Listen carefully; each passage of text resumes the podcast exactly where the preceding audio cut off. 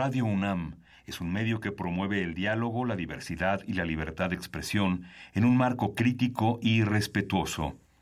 Los comentarios expresados a lo largo de su programación reflejan la opinión de quien los emite, mas no de la radiodifusora. Es la hora del poder del ciudadano. Es la hora de la democracia en México.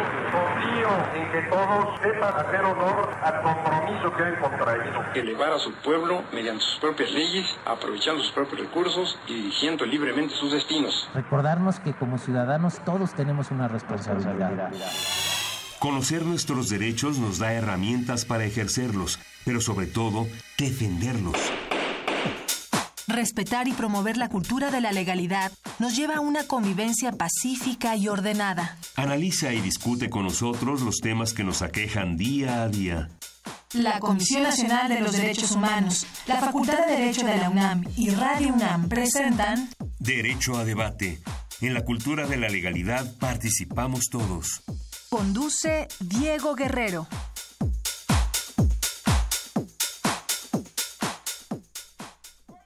Hola, ¿qué tal? Muy buenas tardes. Bienvenidos a Derecho a Debate. En la cultura de la legalidad participamos todos. Mi nombre es Diego Guerrero y como cada martes les agradecemos que nos sintonicen por el 96.1 FM. El día de hoy, bueno, vamos a hablar sobre el sistema penal acusatorio, si es realmente este un sistema de justicia. Me acompaña el día de hoy en los micrófonos María Regina Diez Barroso Salgado. Regina, un placer tenerte el día de hoy aquí en los micrófonos de Derecho a Debate. Hola Diego, muy buenas tardes. Muchas gracias por la invitación. Para mí es un honor conducir este programa a tu lado y compartir diálogo con grandes juristas expertos en la materia de derecho penal. Pero sobre todo, este programa será muy especial, un programa dedicado al maestro Sergio Rodríguez Rodríguez, en donde reflexionaremos y haremos conciencia de manejar en estado de ebriedad porque toda acción tiene una consecuencia, sea buena o mala. Y se preguntarán por qué digo esto. Bueno, porque cada quien es responsable de sus actos y que por desgracia si somos irresponsables en nuestro actuar, nos terminaremos afectando o afectando a terceros, que no tendrán la culpa de nuestro actuar. Y justo Sergio Rodríguez Rodríguez ya no está con nosotros por consecuencia de un acto irresponsable. Los invitamos, Radio Escuchas, a que se queden a conocer más del tema. Sin lugar a dudas, el tema va a permitir visibilizar una serie de actos que es uno de los muchos que, muchas veces se viven. El caso del, maestro Sergio Rodríguez Rodríguez, a quien yo a título personal eh, le tengo un gran cariño, el pasado 27 de octubre eh, manejaba él en su automóvil dirigiéndose a la Universidad Nacional Autónoma de México para ver los avances de su tesis, pero también para tomar sus clases en la Facultad de Ciencias Políticas. Está detenido precisamente en un semáforo cuando un, automóvil eh, lo choca por la, por la parte trasera y en automático perdió la vida. Un joven de 27 años eh, que sin lugar a dudas, eh, con gran inquietudes, un joven que fue consejero universitario, nos percatamos de las consecuencias que un momento dado pudieran tener una imprudencia quizá a un coche que venía, y nos lo van a platicar nuestros invitados, a una velocidad superior a los 100 kilómetros, por lo que se puede lograr apreciar. Pero el tema en sí, o lo que nos lleva a esta reflexión, es precisamente a verlo, a visibilizar una serie de actos que tenemos que empezar a reflexionar. El día de hoy, el programa de hoy está dedicado a Sergio Rodríguez Rodríguez. Estas son las voces universitarias, testimonio que está Luis Miguel y con refiriéndose al mismo. Las voces universitarias.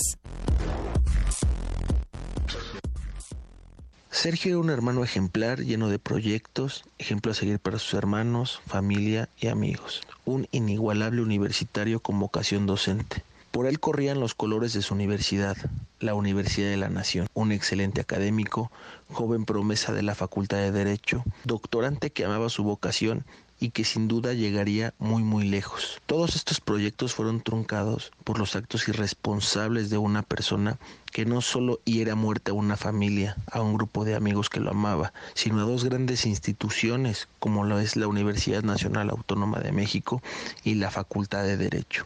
Jamás olvidaré ese sábado 27 de octubre, esa llamada que recibí que cambiara mi vida por completo y la de toda mi familia. No podría explicar el dolor tan grande que sentí, el sentimiento que sentí al escuchar en esa llamada todo lo sucedido. Es un dolor muy grande que me marca día a día, a mí y a toda mi familia tanto dolor causado por una persona y por sus actos irresponsables e imprudentes poniéndome a pensar sobre muchas cosas que dejó y muchas otras oportunidades que le quitaron. La oportunidad de volver a vernos, la oportunidad de volverlo a escuchar, la oportunidad de volver a abrazar a sus padres, la oportunidad de pedirle matrimonio a su novia amorosa, la posibilidad de tener una familia, la posibilidad de consolidar una carrera institucional en su amada Facultad de Derecho. Todo esto pasó por mi mente en un segundo. El dolor tan profundo que nos deja su partida difícilmente lo podremos superar.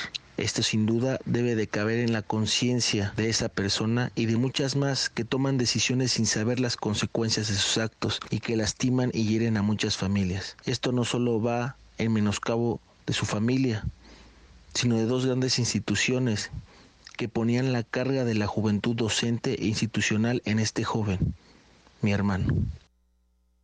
Buenas tardes, mi nombre es Valeria Jiménez y tuve la gran dicha de conocer a Sergio no solo como compañero de trabajo y como profesor, sino también como un gran amigo. Siempre comprometido con lo que hacía, siempre apoyándote en lo que necesitabas. Es por ello que su familia y sus amigos queremos que se haga justicia. No queremos que ningún inocente se pudra en la cárcel, solamente queremos que el irresponsable que le quitó la vida pague por lo que hizo. Sabemos que nada ni nadie nos va a regresar a Sergio, ni mucho menos se va a disminuir el dolor que sentimos, pero solo eso, queremos que se haga justicia. Hola, buenos días. Mi nombre es Shaday y curso el noveno semestre de la licenciatura en Derecho. ¿Cómo recuerdo al profesor Sergio? Como una persona con un semblante serio, pero que cuando platicabas con él o daba alguna clase, soltaba una que otra broma que hacía reír a todo el que estuviera presente y nos iluminaba con esa sonrisa tan grande que tenía. Lo recuerdo en una clase donde tuve la dicha que fue mi profesor, donde era exigente, pero nunca, nunca perdió esa accesibilidad y sentido humano que él tenía. Lo recuerdo como una persona llena de ambiciones, llena de vida, de pasión por el derecho, principalmente laboral, donde él era especialista, alguien que amaba la UNAM, que era un apasionado de sus alumnos, de dar clase. Siempre lo recordaré como una persona que nos inspiraba a ser mejores día a día. Escuchas Derecho a Debate.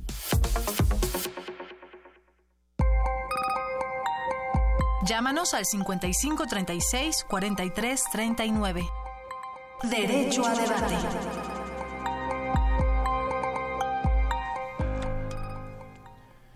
Estamos en Derecho a Debate 96.1 FM Radio UNAM. El día de hoy vamos a hablar sobre el sistema penal acusatorio. ¿Es realmente un sistema de justicia? Este programa está dedicado al maestro Sergio Rodríguez Rodríguez, un querido amigo entrañable hermano. Y bueno, me acompaña en la conducción el día de hoy María Regina Díez Barroso Salgado. ¿Quiénes son nuestros invitados, Regina? Ok, en este programa nos acompaña el maestro Arturo Luis Cosío Zazueta y el doctor Pedro Emiliano Hernández Gaona, abogados penalistas y catedráticos de la Facultad de Derecho de la UNAM. Querido Arturo, un placer tenerte el día de hoy aquí en los micrófonos de Derecho a Debate. Muchas gracias, Diego, Regina, Pedro. Para mí es un placer compartir esta mesa aunque el tema es un tema que nos duele a todos, eh, pero creo que sí es justo que hablemos de si este sistema de justicia en realidad está haciéndola o no. Que ese, ese va a ser el tema del día de hoy y desde luego el, cual tendremos doctor Pedro Emilio Hernández Gaona. Un placer tenerlo el día de hoy aquí Mi en querido Derecho a Diego, muchísimas gracias por la invitación. Regina, Arturo, como ya lo, dije, ya lo, ya lo dijeron su hermano eh, Luis Miguel, ya lo dijo Arturo, realmente para la facultad para mí en lo particular, ha sido un dolor muy grande haber perdido a una extraordinaria persona, a un hombre que tiene un futuro impresionante. Y esto que sucedió no vamos a dejar que quede impune. Justamente ese es el tema. La verdad es que eh, escuchando estas voces o cuando pensábamos en este programa, eh, queríamos reflejar quién era Sergio Rodríguez. Sergio es una persona, era una persona la cual siempre se caracterizaba por su bondad, por su generosidad, por su empatía eh, comprometido eh, con, con la universidad, con su facultad de Derecho, participativo, terminando su doctorado, terminando su segunda carrera en ciencias políticas, una joven promesa de nuestra Universidad Nacional Autónoma de México que se nos va y que se nos fue y que no fue por, por, una cuestión de alguna enfermedad, sino fue por instantes. ¿Qué pasó en esa ocasión, doctor? Bueno, eh, Como tú bien ya, ya lo referiste, el 27 de octubre a las 7.40 de la mañana es cuando acontece el accidente. Efectivamente, eh, Sergio llega a la esquina de Belisario Domínguez y el Centenario. Ahí en el centro de Coyoacán está el semáforo, se estaciona. Hay dos vehículos adelante de él, una camioneta y un, y un vehículo eh, de la marca Audi.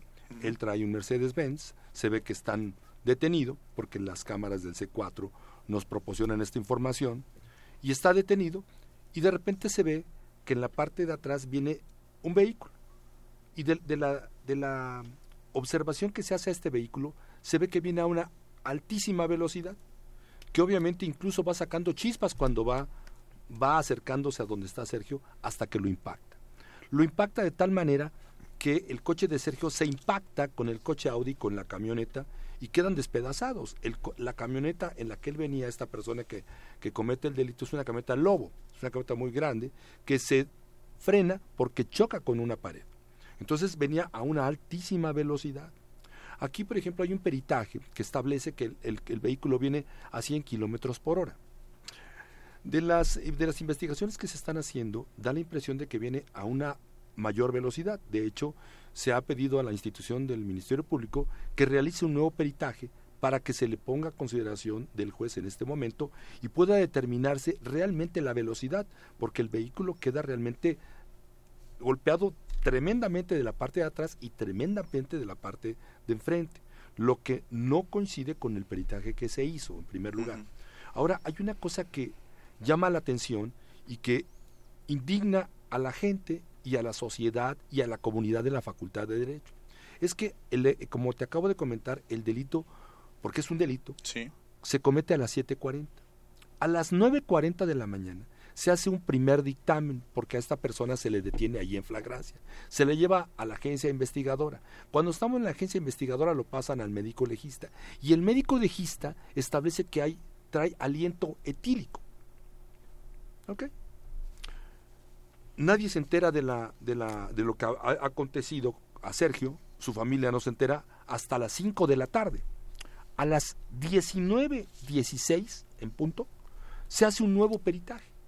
12 horas después de que aconteció esta situación, y sale un peritaje en donde se establece que, ser, que la persona que venía manejando no tiene aliento etílico y no está ebrio.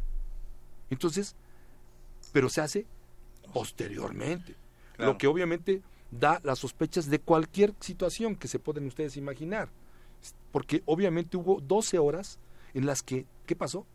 Realmente no sabemos.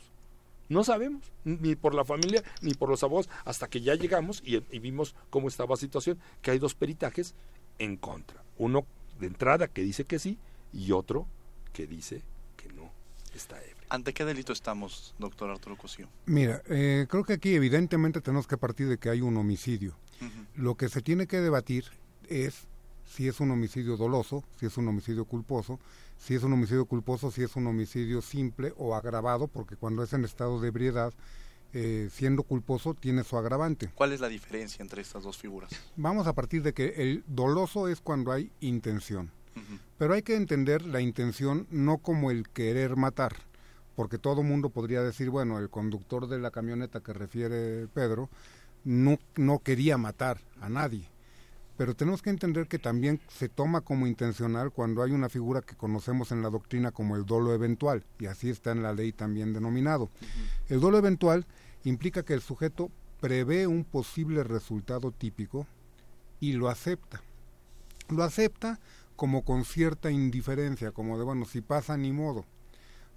Eso también se toma como una conducta intencional.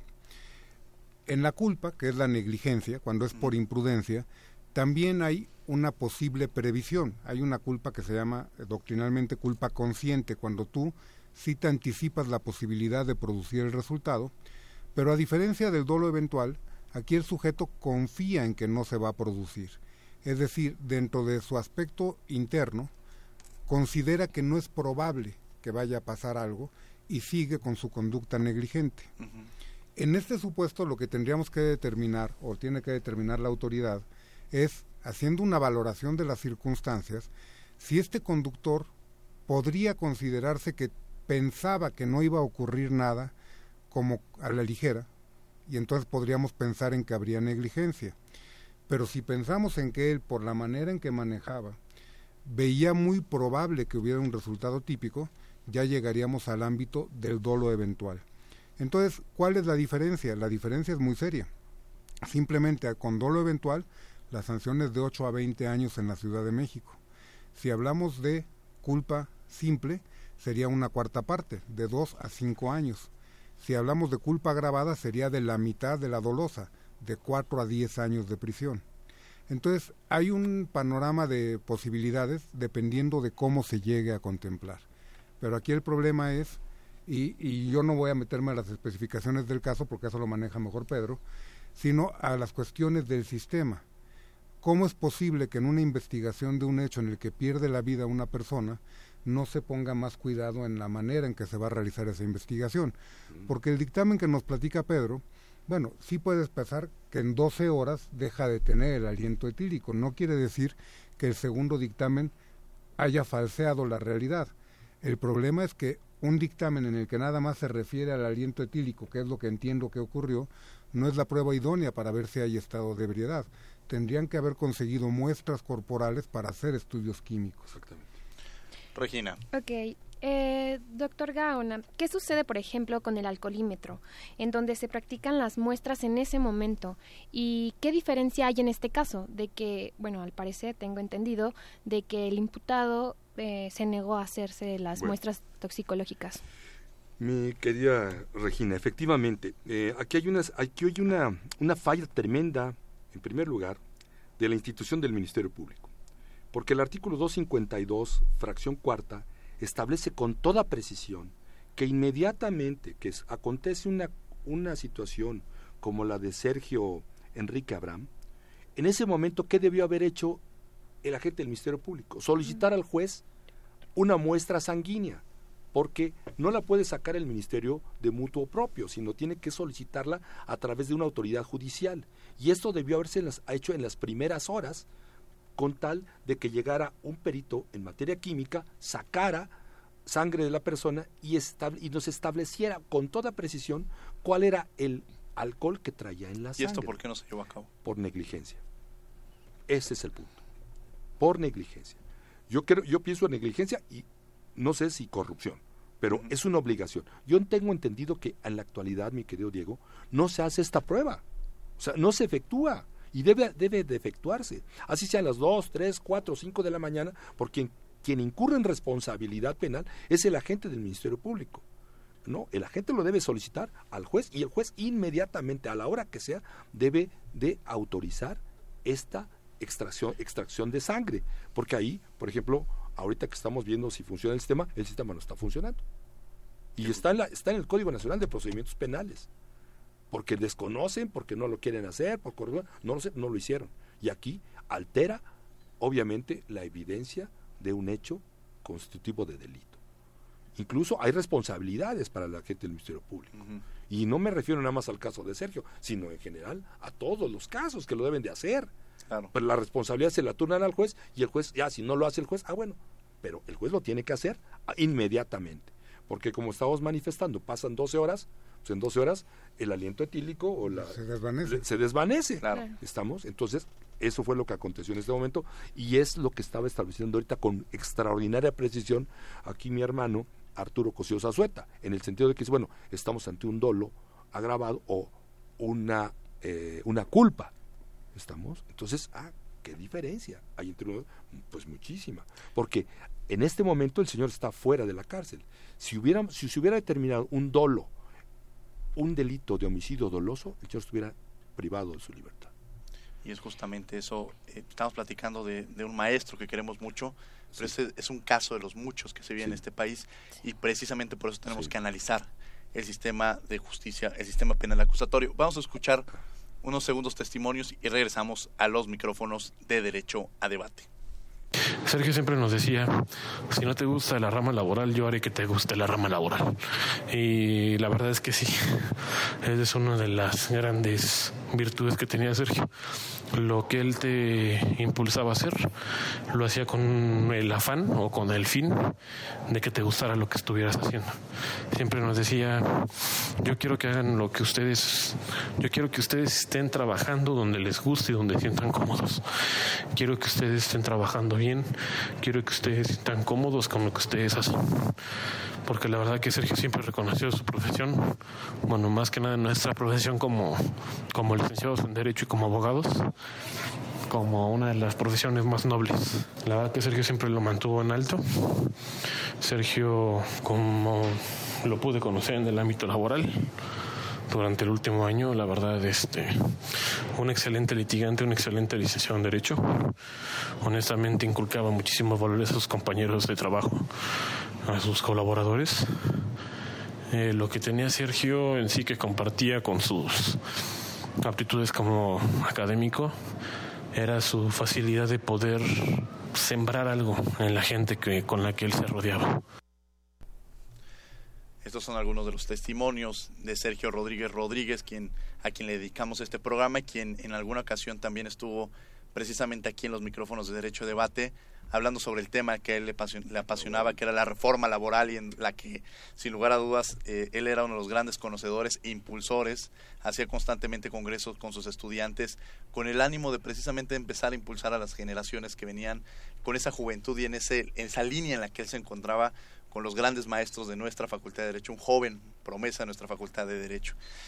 Y me gustaría, doctor, que concluyéramos con la pregunta que precisamente hacía Regina respecto, ¿qué pasa con el alcoholímetro? Pues en este caso no pasa nada, no pasó nada.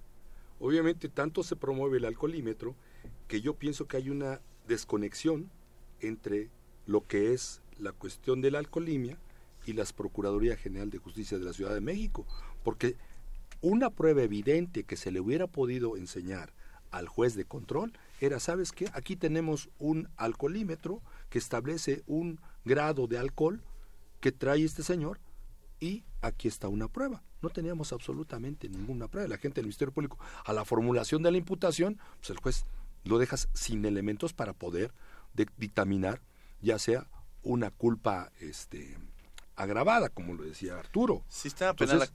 perdón, perdón. Entonces, no hay, no había, no existe una relación entre lo que es la, la, figura institucional del alcoholímetro con las procuradurías, que en un momento dado sí debería existir esa relación, puesto que tú bien sabes que una persona que va en, el, en estado de alcohol y lo detiene el alcoholímetro, pues pasa al torito.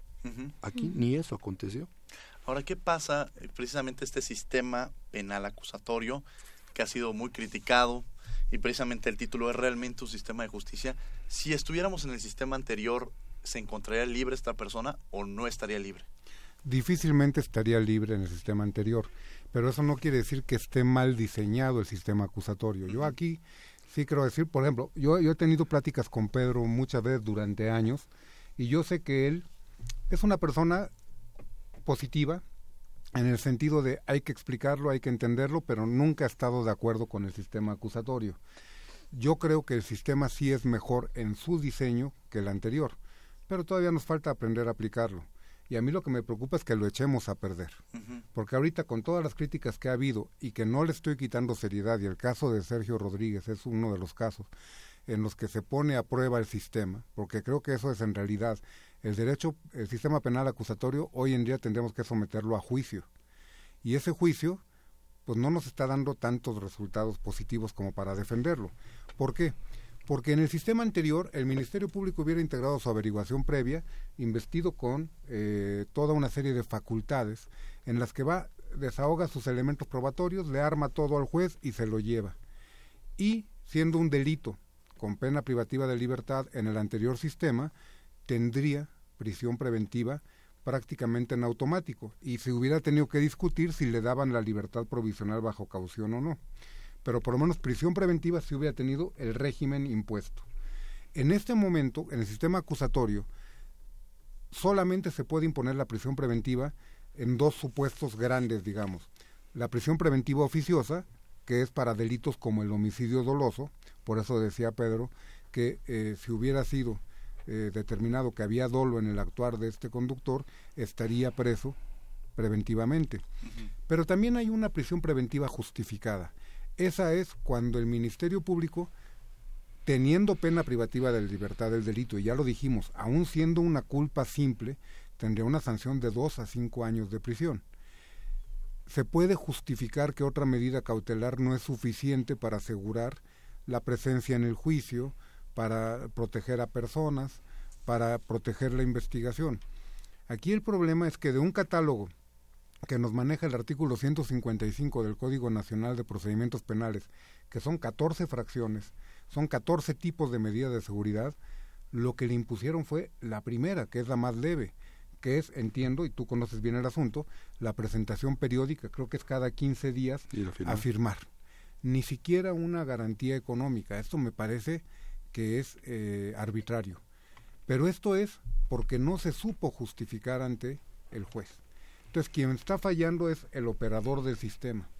Lo que necesitamos es que esto funcione y para eso tenemos que eh, criticar y tenemos que impulsar que las autoridades hagan su trabajo. El sistema no está mal diseñado, no está mal que se disminuya el uso de la prisión preventiva. El problema es que haya casos como este, en el que a mí me queda por lo menos un sentimiento de injusticia, porque pienso que no se actuó como debería. Si hubieran hecho todo al pie de la letra, si hubieran pedido la muestra corporal a la persona, se niega, ah bueno, entonces vámonos ante un juez de control, el juez ordena que tomen la muestra, tenemos la certeza de si había o no estado de ebriedad. Ahorita no la tenemos. Podemos entender que se pueden hacer manifestaciones.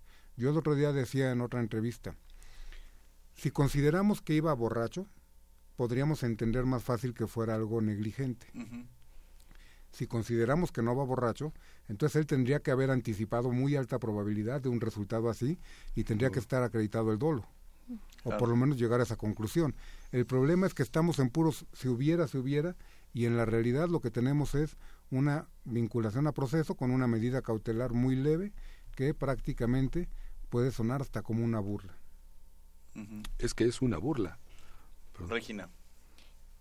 Ok, eh, eh, maestro Cosío, ¿tendrá que ver alguna reforma con delitos o sanciones más estrictas que sean por consecuencia de manejar en estado de ebriedad, bueno, de alcohol o, u otra sustancia? Mire, yo creo que las sanciones están ya en la norma, el problema es que se apliquen. Tenemos eh, en nuestro sistema actual, incluso, ya lo decía, es agravante el ir en estado de alteración voluntaria entonces tiene el doble de sanción que cualquier delito culposo. Si nosotros habláramos de un hecho doloso, también se agrava la pena por ir en estado de ebriedad. Tenemos algunas disposiciones, como por ejemplo los criterios de oportunidad, que son formas en las que el Ministerio Público se puede abstener en este sistema del ejercicio de la acción penal, pero te establece que no procede si vas en estado de ebriedad. Tenemos algunas normas como la excusa absolutoria cuando se produce un resultado, por ejemplo, en el que muere un ser querido. Pensemos el padre que va manejando, tiene un accidente y se muere su hijo. La norma dice, bueno, no lo castigues, ya con la pérdida de la vida de su hijo es suficiente.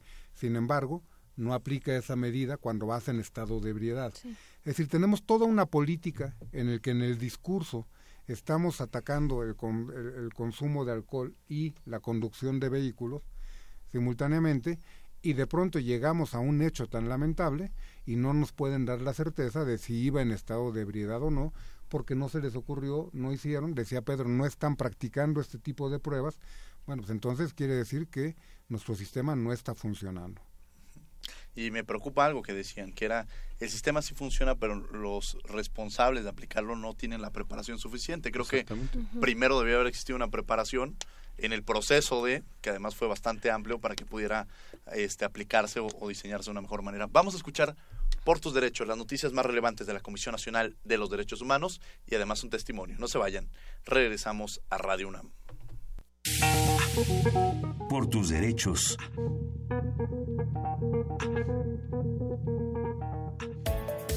El Mecanismo Nacional de Prevención de la Tortura visitó el Centro Femenil de Reinserción Social de Santa Marta, Acatitla, y encontró varias irregularidades. En este centro viven 1.272 mujeres, entre ellas 59 madres y 63 hijos menores de edad. El mecanismo constató la mala calidad de la alimentación, el deterioro de los lugares para reposo, el desabasto de agua potable y, por si fuera poco, la presencia de fauna nociva. Esto por la acumulación de basura y la poca ventilación. Por lo anterior, el mecanismo coordinado por la CNDH recomendó al gobierno de la Ciudad de México garantizar las condiciones de higiene y para que las mujeres y sus hijos tengan una estancia digna y segura.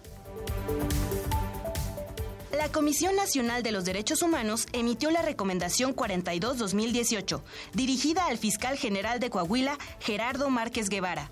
Esto por irregularidades en la averiguación por la desaparición de una persona en 2008 el organismo encontró violaciones al acceso a la justicia y a la verdad al no incorporar detalles importantes encontrados por la madre de la víctima, que como miles de familiares en este país ha realizado su propia indagatoria. Tras la revisión efectuada, la CNDH concluyó que las autoridades ministeriales omitieron acciones que debieron atenderse pronto para evitar la pérdida de información y así localizar a la víctima.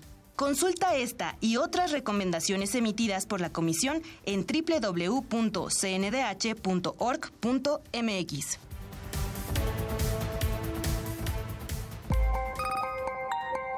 Llámanos al 5536 4339. Derecho a debate.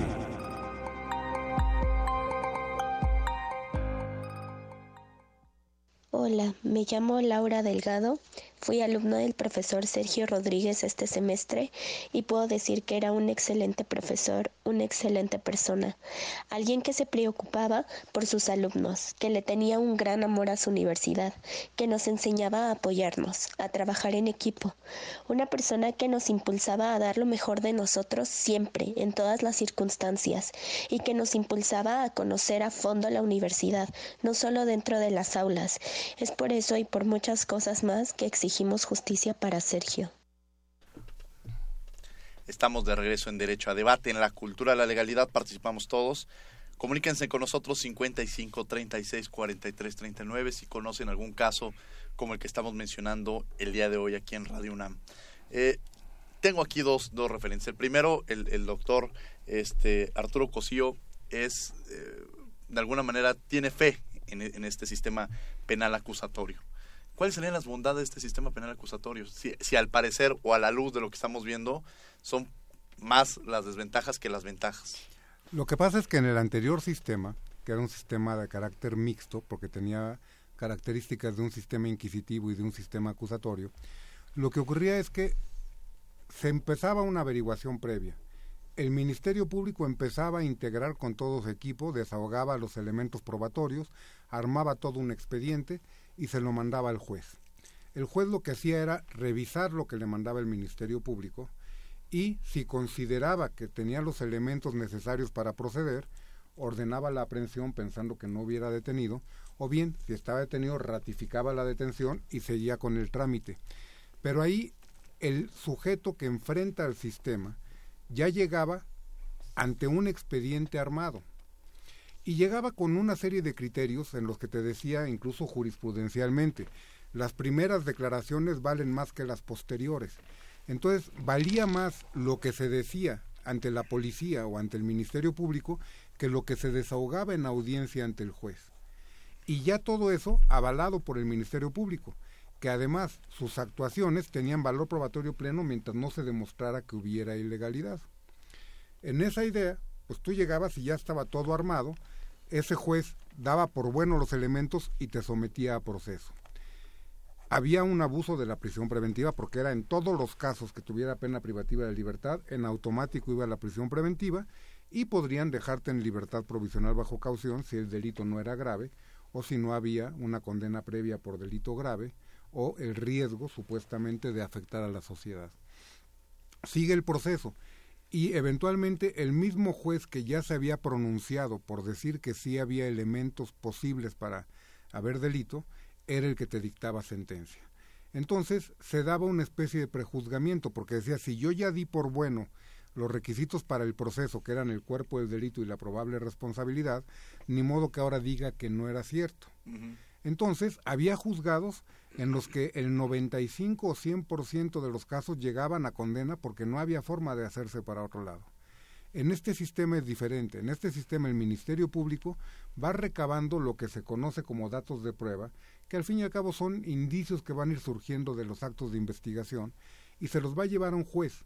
Y es el juez de control el que va a valorar si hay esos datos de prueba suficientes o no para vincular a proceso. Va a discutir una medida cautelar. Y en esta recuperación de pruebas que menciona, ¿podría modificarse de alguna manera la resolución que emitió el juez para que pudiera estar libre la persona que venía en este estado? ¿Debería manejando? Sí, ahorita cuando se da la vinculación a proceso ya estamos actuando dentro de lo que es la investigación complementaria, que es una segunda etapa de la investigación. En esta etapa el Ministerio Público puede todavía reclasificar y puede, porque está recabando elementos probatorios, y si tiene los medios de prueba que justifiquen una acusación incluso por delito doloso, puede reclasificar y manejar el tema como doloso y replantear el tema de la medida cautelar. Regina. Eh, maestro Cosío, usted está a favor de este sistema, pero realmente ¿a quién le beneficia? Ese sistema yo estoy a favor porque creo que nos beneficia a todos si lo aplican bien si no lo aplicamos bien no va a beneficiar a nadie. Doctor, ¿coincide? bueno, pues este... Derecho a debate. Derecho a, derecho a debate. Yo creo que el sistema tiene fallas, y tiene fallas muy importantes. Aquí estamos viendo una, importantísima en el caso de Sergio. La autoridad no cumplió con algo que el, propio código establece. ¿Y por qué no cumplió? Por falta de capacitación. Yo estoy pensando en eso, sin dejar a un lado... pensando de buena fe, vaya. de buena fe, porque pudo haber corrupción de buena fe, ahí está, ahí está la norma jurídica y no la cumplieron. ¿Por qué? Porque les falta capacitación a todos los agentes del Ministerio Público. Y yo creo que dejar entrar una nueva ley sin capacitar es un, fue un error tremendo, porque la implementación de este sistema ha sido un fracaso absolutamente total. ¿Y por qué creo que ha sido un fracaso total? Por una razón. Recordaremos que anteriormente, antes de la entrada en vigor de esta, de esta nueva ley, estaba la Secretaría Técnica de Implementación del Sistema de Justicia, que se encargaba de, de capacitar. Cuando entra en vigor, la Secretaría desaparece. Es un, es un error total. Entonces, ¿qué se debe de hacer ahora en este momento con las nuevas autoridades federales y locales? Implementar una institución que se encargue de capacitar homogéneamente a todo el país. Porque en este momento, mi querido Diego, hay muchas instituciones muy respetables, privadas, que obviamente no están certificadas. Y las personas van y tratan de, quererse autocapacitar. No es así. Debemos de estar unificados en torno a la nueva ley. Porque si bien a mí no me agrada mucho, puedo decir que fue, hubo un algo extraordinario, que antes había 34 códigos de procedimientos, hoy tenemos uno, es más fácil. Pero si alguien no regula la capacitación, por más que hagamos esfuerzos, vamos a fracasar. En el caso que, estamos comentando, a lo mejor yo, yo ahorita eh, voy a diferir un poco de mi hermano Arturo, porque así, así hemos estado. Mira, Toda mi vida me he dedicado al ámbito penal y a, litigar, soy un práctico de la situación. Y para mí las primeras declaraciones sí son importantes, porque posteriormente en el, sistema que estamos viendo, todo se tiene que ventilar y todo se tiene que llevar hasta la etapa de juicio. Si no es que antes obviamente existen medios alternativos de solución, de controversia, entonces puede salir rápidamente, pero todo lo llevas a juicio. Claro. Entonces, la práctica que ha mostrado en el nuevo sistema. ¿Sabes qué vas a conocer? No vas a conocer la verdad, sino vas a conocer la verdad que quiera conocer el abogado. Porque las primeras declaraciones no son tomadas en cuenta. Porque recordemos que las primeras declaraciones, no lo digo yo, lo decía la jurisprudencia, todas las jurisprudencias que sacaron en torno a este sistema.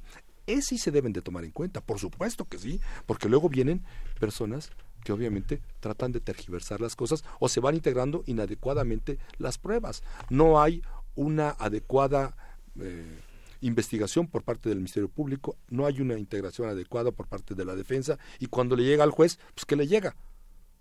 Absolutamente una cosa defectuosa que obviamente a veces tienen que decir, bueno, pues que, que se vayan o que se queden. Sí, porque al final que ha sido criminalizado de alguna manera en los diversos medios, en las redes, ha sido el juez.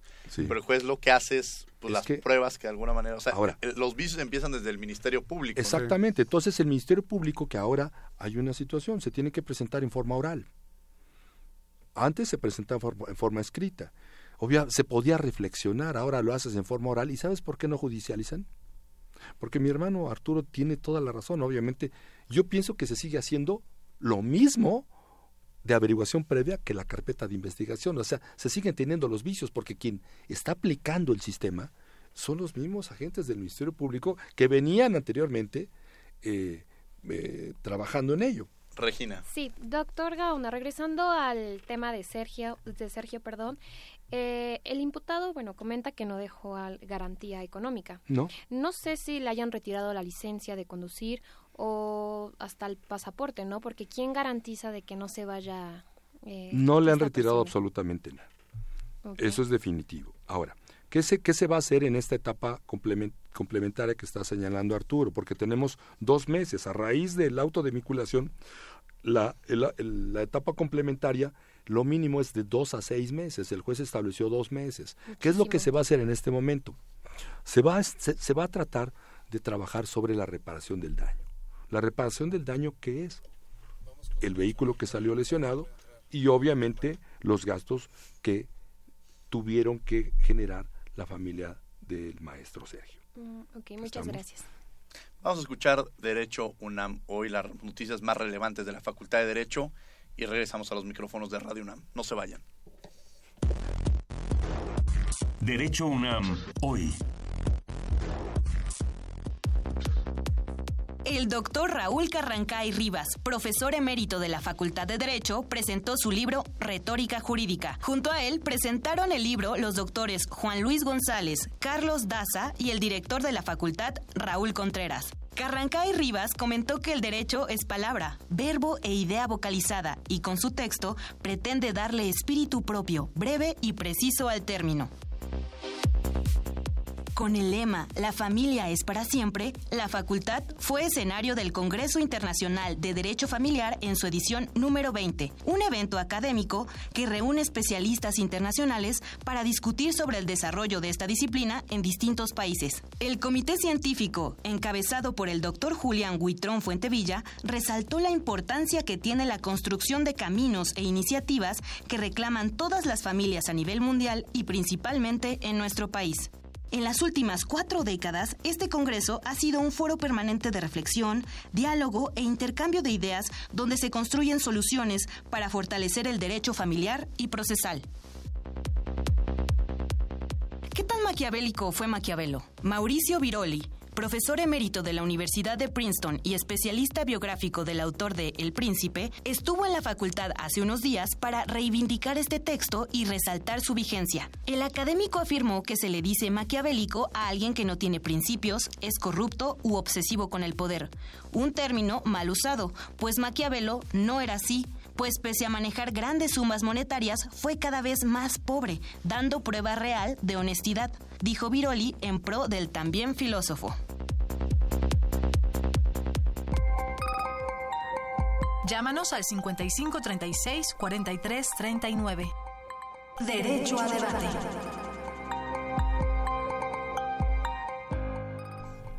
Estamos de regreso en los micrófonos de Derecho a Debate, analizando este, desde luego este programa dedicado a Sergio Rodríguez Rodríguez. Estamos hablando sobre el sistema penal acusatorio.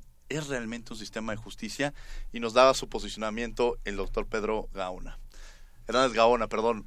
Arturo Cosillo. Sí, eh, decía, para alusiones personales brevemente. En cuanto a las primeras declaraciones, lo que pasa es que en el anterior sistema lo que ocurría es que una persona declaraba a veces ante la policía, a veces declaraba ante el Ministerio Público, vamos a pensar el inculpado.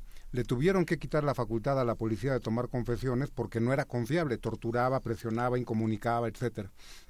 Y el Ministerio Público podía tomar declaraciones, pero tenía que ser frente al defensor, tenía que ser eh, cumplir una serie de requisitos, pero había una figura que era la persona de confianza la persona que sin ser abogado quería acompañar a alguien a que declarara y no le podía informar que se podía reservar, no leían la declaración, no sabían lo que estaban firmando y esa declaración ya valía más que cualquier declaración posterior.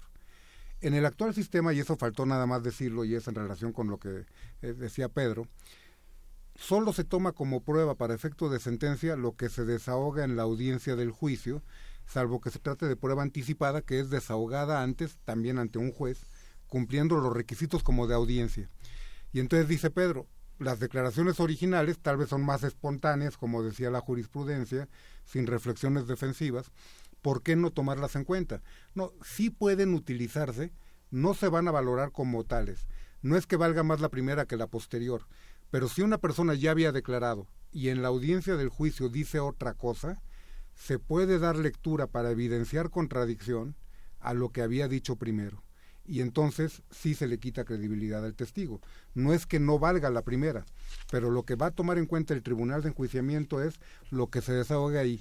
Y la importancia es que el tribunal de enjuiciamiento no puede estar integrado por un juez que haya conocido de las primeras etapas, con lo que se acabaría el prejuzgamiento que se daba en el anterior sistema. Bien, tenemos en la línea a Saraí Rodríguez, quien es hermana de Sergio Rodríguez. Saraí, un placer tenerte aquí, no por las condiciones, sino porque te tenemos en los micrófonos de Derecho a Debate y era importante eh, que te tuviéramos aquí, que te escucháramos, porque al final eh, los más afectados siempre somos los cercanos, los que le tenemos un gran cariño. Eh, hola, buenas tardes. Sí, así es. Este, mira, pues la verdad es que es una situación muy difícil como ya lo dijo mi hermano Luis Miguel, hemos pasado días verdaderamente muy, muy duros, especialmente a mis padres, ¿no? O sea, esta persona pues jamás se dio cuenta del daño que ocasionaba, ¿no? Como, como, como bien lo dijeron, pues Sergio se, se dirigían ese día a la escuela, a su segunda carrera, a, a, revisión de su tesis doctoral. Era, era una persona ejemplar, ¿no? Para nosotros como hermanos pues siempre fue nuestro ejemplo a seguir, ¿no? Una persona verdaderamente dedicada y apasionada a, lo que lo que hacía, ¿no? Eh, su facultad, la facultad, sus alumnos, sus alumnos eran eran prácticamente sus hijos, ¿no? A los que él él impulsaba. Era era una excelente persona, ¿no? Las circunstancias se dieron en, en un momento en la plenitud de su vida, ¿no? 27 años. 27 años, muchos proyectos, muchos proyectos dejó inconclusos, muchas muchas oportunidades nos quitaron a nosotros, ¿no? La oportunidad de de volver a ver esa sonrisa tan peculiar que mi hermano tenía, ¿no? Este, pues yo yo soy melliza, con Sergio, Sergio, Sergio y yo nacimos el mismo día, ¿no? Y, y yo me ponía a pensar y yo decía, esta persona me quitó la oportunidad de, de envejecer con mi hermano, ¿no? De conocer, de saber a quién de los dos se le llenaría el cabello primero de canas, ¿no? Es una situación bastante difícil. Lo único que, mira, lo único que nosotros buscamos es justicia, ¿no? Como, como lo decían, este necesitamos que, que este sistema este nuevo sistema penal se se, se lleve realmente a la práctica no no nada más por el dolor que sentimos nosotros en este momento sino por tanta gente que que, que sufre esto y que no no tiene una respuesta por parte de la autoridad no o sea es es desgastante también el hecho de estar pensando en que ¿Cómo puede ser posible que una persona que, que privó de la vida a otra haya podido quedar en libertad, no?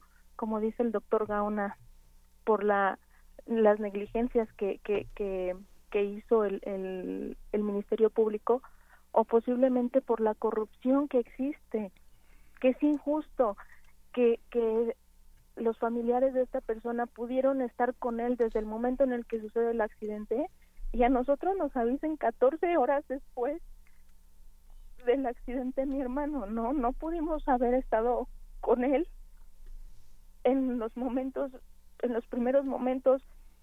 Es una situación muy difícil, ¿no? No nada más nos quitó a nosotros como familia a una persona muy querida, sino que nos arrebató a muchas personas a la universidad, a la facultad de derecho, una persona muy con una gran, gran promesa. Saray, compartimos ese, ese dolor y, y la verdad te, te agradecemos que, que, te, que, hayas, que hayas dado la oportunidad de hablar contigo de este tema tan sensible y como tú lo mencionas, este es un caso que nos permite visibilizar muchos casos que muchas veces no tienen la posibilidad de tener una cámara, de tener un micrófono, pero Sergio está permitiendo que logremos eso y de verdad te agradezco mucho estar ahí. No, muchísimas gracias a ustedes por este espacio. Te, te mando un abrazo muy muy cariñoso porque además Saraí fue mi alumna y este y por eso me une tanto afecto a un querido maestro y, y a una familia a la cual le tengo un entrañable cariño. Gracias, Saray. Muchas gracias, profesor, muchas gracias. Y en Saray Rodríguez estamos hablando sobre el sistema penal acusatorio. Es realmente un sistema de justicia, quizá escuchando estas voces, estos testimonios, nos dejan un mal sabor de boca a veces, ¿no? Y no es que lo queramos prejuzgarnos, que queramos dejar en las voces, de, en, las, en los micrófonos de Radio UNAM, eh, que el sistema no funciona, pero creo que sí es importante visibilizar en dónde no está funcionando. Sí, creo que ahorita podríamos decir que el sistema es una promesa, pero no se ha materializado. Eh, tenemos, por estadísticas, pocos asuntos todavía exitosos, y me refiero a exitosos a que hayan llegado a juicios, hayan resuelto. Eh, estamos hablando de que debe de haber, al día de hoy, menos de 2.000 en todo el país en varios años ya de operación, porque si bien entró en vigor hace dos años y pocos meses en todo el país, pero ya había entrado en vigor en algunas entidades o en algunos eh, fueros, digamos, federal, local, dependiendo del lugar. Entonces creo que sí, sí está en deuda, creo que el sistema sí tiene para ser un sistema de justicia, pero creo que hay que trabajar todavía mucho. Hay que, hay que arreglarlo, hay que componerlo, porque en este momento existen tres, tres sistemas. El sistema tradicional, el sistema estatal que se dio de 2008 a 2016 y que las entidades federativas fueron creando su propio sistema de justicia eh, penal y el nuevo sistema que ya es para todo el país. Entonces, eso causa conflicto. Vamos a escuchar la agenda de la semana y regresamos en conclusiones en 30. No se vayan. Agenda semanal. La Comisión Nacional de los Derechos Humanos y la Facultad de Derecho de la UNAM convocan a las y los estudiantes de licenciatura, especialidad o maestría a participar en el concurso de ensayo Tópicos de Derechos Humanos, con los temas Pueblos y Comunidades Indígenas y Perspectiva de Género. Consulta las bases en www.cndh.org.mx o en el correo electrónico ensayo.cndh.org.mx. Tienes hasta el 30 de noviembre. La CNDH, las Universidades Autónomas de Baja California Sur, Campeche, Tlaxcala, Tamaulipas y la de Guanajuato convocan al doctorado interinstitucional en Derechos Humanos, con sede en Tamaulipas. Contribuye al respeto a la identidad, difunde, promueve y defiende los derechos humanos con un sentido ético y humano. Consulta las bases, horarios y sedes en www.cndh.org.mx.